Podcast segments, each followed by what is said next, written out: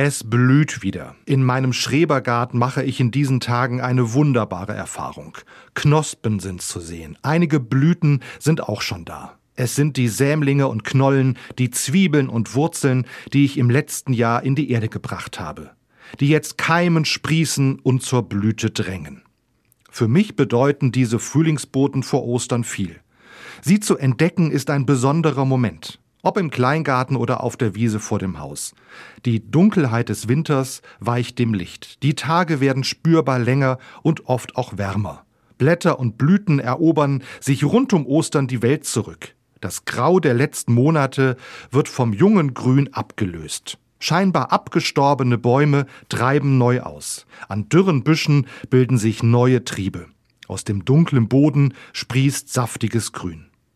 Beim frühlingshaften Anblick meines Gartens wird mir etwas bewusst. Wenn etwas blühen soll, muss vorher etwas gepflanzt werden.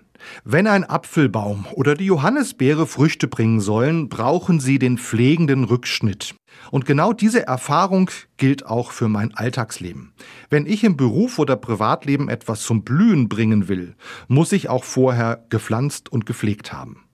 Der erste Text der Bibel beschreibt Gott als Gärtner, der im Paradies die Blumen pflegt, vorausschauend pflanzt und die Natur schützt. Diesen Garten Eden hat Gott Adam und Eva überreicht. Die ersten beiden Menschen stehen dabei symbolisch für alle Menschen nach ihnen. Wenn Menschen sich heute um diese Welt kümmern, sie hegen und pflegen, für Wachstum sorgen und gute Dinge tun, dann können sie nach einer Zeit hoffentlich Gutes ernten und sich an Früchten erfreuen. Das lerne ich in meinem Garten aus der Natur. Das ist auch der Auftrag Gottes. Werdet Schöpfer, Gestalter und Bewahrer der Natur pflanzt, pflegt und erntet. Freut euch am Frühling.